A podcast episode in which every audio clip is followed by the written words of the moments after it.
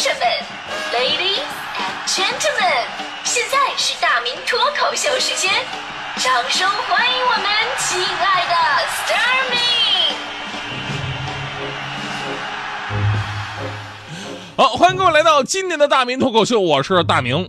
这个世界上每个人呢都有不同的分工，每个群体呢也有各自不同的角色。比方说，我们经常跟朋友一起出去玩啊，B B Q 什么的。那我的圈子呢，就是我的朋友有的负责这个弄羊肉串的，对吧？有的负责带饮料、酒水的，有的负责带炉子装备的，有的负责开车的。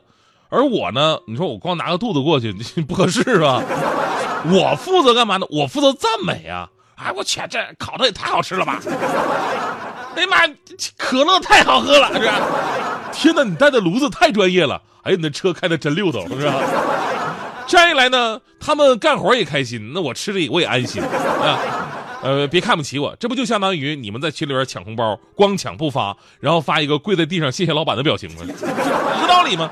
所以呢，今天呢，我们一定要让各位清楚的认识到，其实赞美别人有着巨大的力量。比方说徐强。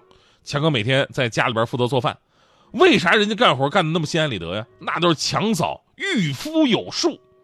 吃完饭，强嫂擦擦嘴，嘿，darling，等有一天我事业有成，我一定不会让你上班的，你每天就负责做一顿饭就好了。强哥当时一听这话，幻想着每天睡觉睡到自然醒，不用挤公交，在家打游戏，到点就做一顿饭，还有比这更幸福的生活吗？越想越开心。不知不觉就把洗碗、扫地、洗衣服的活全都给干完了。所有的这故事告诉我们道理啊，有的时候呢，你一个鼓励就是对对方最好的一个动力，所以不要吝惜对别人的赞美。好听的话谁不爱听啊？而且最近呢，有一个社会现象再次印证了人们需要赞美的现实。就有的时候吧，你觉得哎呀，这个自己人缘不好，或者这个不会交朋友，其实你可以尝试着去经常的赞美别人。但有的时候赞美一定要掌握技巧，或者说火候一定要对。时机啊，环境啊，跟对面的人呢一定要对。比方说，我们总拿大迪开玩笑，哎呀，大迪你这个太男性化呀，怎么着的？这生活当中啊，对他来说也是一种巨大的烦恼。哪个女孩希望被男人当成同类去看待呢？对吧？所以呢，我我也跟大迪说过，说女性美应该是一种温柔的美。什么是温柔？你懂吗？首先你得学会示弱，你不能总跟人家硬刚，对吧？你看谁都不服，干什么都说自己行。你说你自己干什么都行，那你找什么对象？啊，所以你得学会示弱呀。而示弱，首先就要从赞美、夸奖别人开始。你要获得男生的好感，就要学会赞美男生。这一席话，大迪还真的听进去了。回家打车的时候呢，心想那就从打车这事开始吧。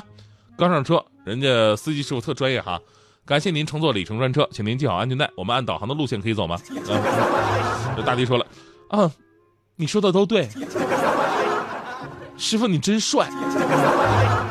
然后就感到这个车身猛然一抖，我估计这车整个开下来啊，司机的内心都是紧张而崩溃的。所以在节目里边也说个题外话，除了乘客，也要对专车司机进行全方位的保护。所以呢，其实啊，这也是说赞美对方也是要有技巧的，要看环境看人，这是一个常理啊，也是我们社交的一个很正常的技巧。而最近却有这么一个火爆的网络产物。呃，或者说是社会现象，却颠覆了我们对于赞美技巧的认知。本来呢，咱们说赞美更多是发生在相互比较了解的人之间的，哪怕是单方面都行啊。呃，你的这个作品啊，你的事迹啊，我很喜欢，那你不用认识我，我依然可以赞美你，对吧？但是，一上来俩人都不认识，你干嘛的都不知道，上来我就赞美，那就显得无比的尴尬。而令人意想不到的是。就是这种尴尬的行为，最近就火了。这就是最近巨流行的夸夸群。什么是夸夸群呢？就是如果有一天你被不由分说的拉到一个群里边，接着突然接受那些完全不认识的百八十人的对你疯狂夸奖吹捧，然后飘飘然的时候呢，又咔吧一脚把你踢出了群，那么恭喜你，你就算见识到了最近最流行的夸夸群。其实前两天啊，咱们脱口秀说过这个事儿，说有一个男生啊想给自己的女朋友三八节一个惊喜，于是把女朋友拉进了夸夸群。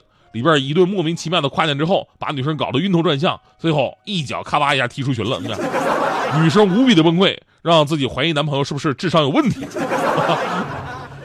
但是呢，当时啊，咱们以为这个夸夸群呢，只是一些人觉得纯粹好玩、恶搞的一个个性事件。但是经过这几天的发酵跟传播，现在夸夸群成为了时下最流行的网络文化。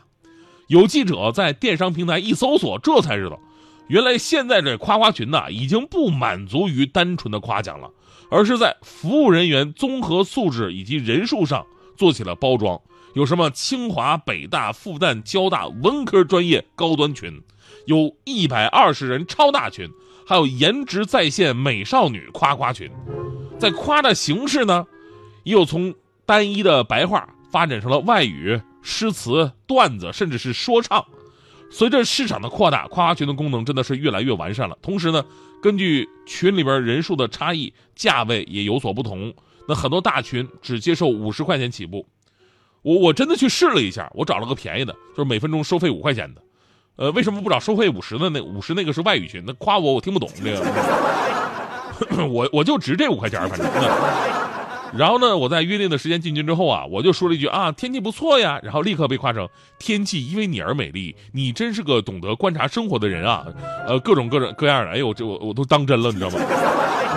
而在短暂的夸奖服务结束之后呢，群友们也特别有礼貌的把我恭送出群，而不是像新闻里边那样直接被踢出去。看来这服务质量还是有所改进的。而夸夸群的窜红呢，让人们对它展开了争议。有知识的认为，群里不只能减压，还能学习到社交技巧，锻炼情商；而排斥的人认为，这不就是拍马屁吗？会让人呢在赞扬当中迷失自己的。其实要我说呀。有几个人会把夸夸群里的话当真呢？对吧？就好像你去商店买东西，人家叫你帅哥，你还真的就是帅哥了。一切都是玩玩而已。当然，也不是鼓励大家伙去群里边解压去。其实这个群呢，折射了如今一种社会现象。什么现象？就是我们的生活中，或者说我们中国人的骨子里边，太缺少鼓励了，对不对？中国的教育文化呢，崇尚的是严父、严师，正所谓严师出高徒嘛。所以说，在教育的过程当中，我们一度从小到大很少听到那些鼓励和夸奖的话。当然啊，所谓的夸奖也有，不过还停留在逗小孩的一个层面，对吧？而不是真正的当你遇到挫折了，他给你信心跟光明。夸夸群之所以火，能够让人减压，就是击中了我们内心孤独、想寻求认同的痛点。有记者发现，对于夸夸群，尽管不同的人有不同的态度，但认为其有助于释放压力、补偿心理缺失，大家这一观点还是认同的。所以呢，认识到这一点，就让我们明白了，生活当中学会赞美跟鼓励别人是多么的重要。你的一句话，就可能让整个气氛，甚至是局面起死回生。举个最简单的例子吧，啊，女朋友有一天要跟你说：“老公，我肚子疼。”你怎么办？你怎么回答？你要说啊，你要喝点热水就好了，是吧？恭喜你，你你惨了，你必须得给买个包。我告诉你，啊，你也不能回答说，那我带你去医院啊，对吧？你看似去医院想解决肚子疼的问题，但是却非常的冷漠。你不懂人家内心只是想寻求关心的这么一个想法，这一点你要跟强哥好好的学习一下，毕竟这么多年练就的求生技能。当时强嫂撒着娇说：“老公，我肚子疼。”强哥人家是这么回答的。肚子疼，别逗了，你哪来的肚子？扁平扁平的，强哥火。如果说你要离开我，